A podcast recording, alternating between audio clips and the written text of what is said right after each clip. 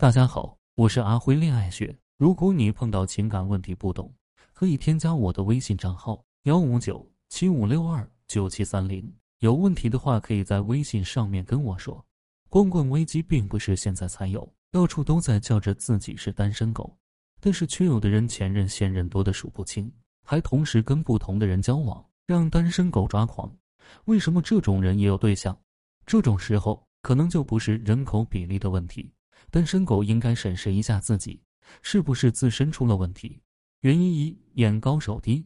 长久的单身无外乎两种情况：一是看得上你的你看不上，你看得上的又看不上你；二则是你周围的圈子压根就不会出现你看得上的人，因为你的层次接触不到，你只不过的眼界高于自身情况而已。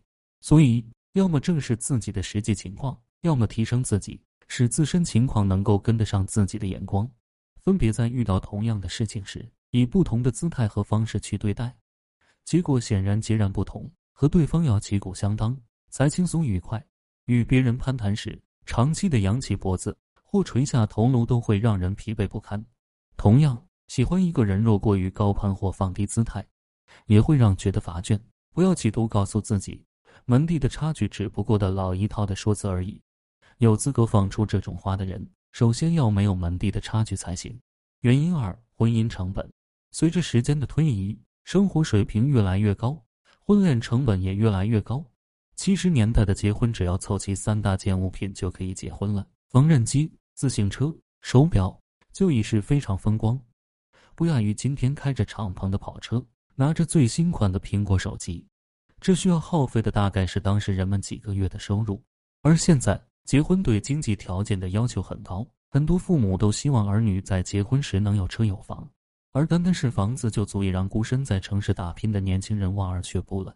这日渐高涨的房价是平均年收入的几十倍啊！因此，过高的婚恋成本让不少单身男女在面对婚恋问题时，考虑的不仅仅是感情，还有自己和对方的经济状况。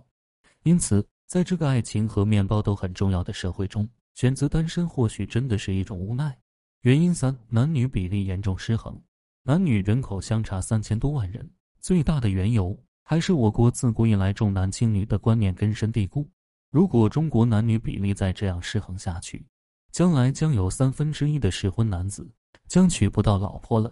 而且随着女性社会地位的逐步提升，女性的择偶要求也在不断提高，而这只会增加结婚的难度。原因四：不懂得把握机会。有的人总是很宅，成天都在固定的生活模式中，两点一线或是三点一线。每天接触的人都是自己小圈子的人，无法认识更多的异性，根本无法让自己满意的、新鲜的异性出现在自己的生活里面，自己又不去走出去，只是期待着这种所谓的缘分。原因五：等待顺其自然。爱情当然是顺其自然最好，有些人却误以为爱情总有一天会到来，什么都不去做，静静的守株待兔。只能说，这些人把好事想得太美了。正如天上不会掉馅饼，真爱也难说，主动朝你走来。在此之前，你可要做些吸引真爱的准备，主动前进，然后你的另一半才会离你越来越近。原因六，总在追求得不到的，有人偏偏执着于追求得不到的人，在脑中把那些不喜欢自己的人进行天马行空的想象，然后爱得无法自拔。需要注意的是，这是人的本性，我们都容易喜欢那些不属于我们的东西。认为越难得到的，越是稀有的、有价值的，其实并不然，这有时是一种自我的表现。我想告诉他，我真的很棒，有时却是种低自尊的表现。我怎样做才能让他爱我呢？最好还是放下盲目追逐的心，找回自我吧。你要找的是一个与你价值相匹配的人。好了，今天就聊到这里。如果你遇到感情问题解决不了，可以添加我的微信账号。谢谢大家的收听。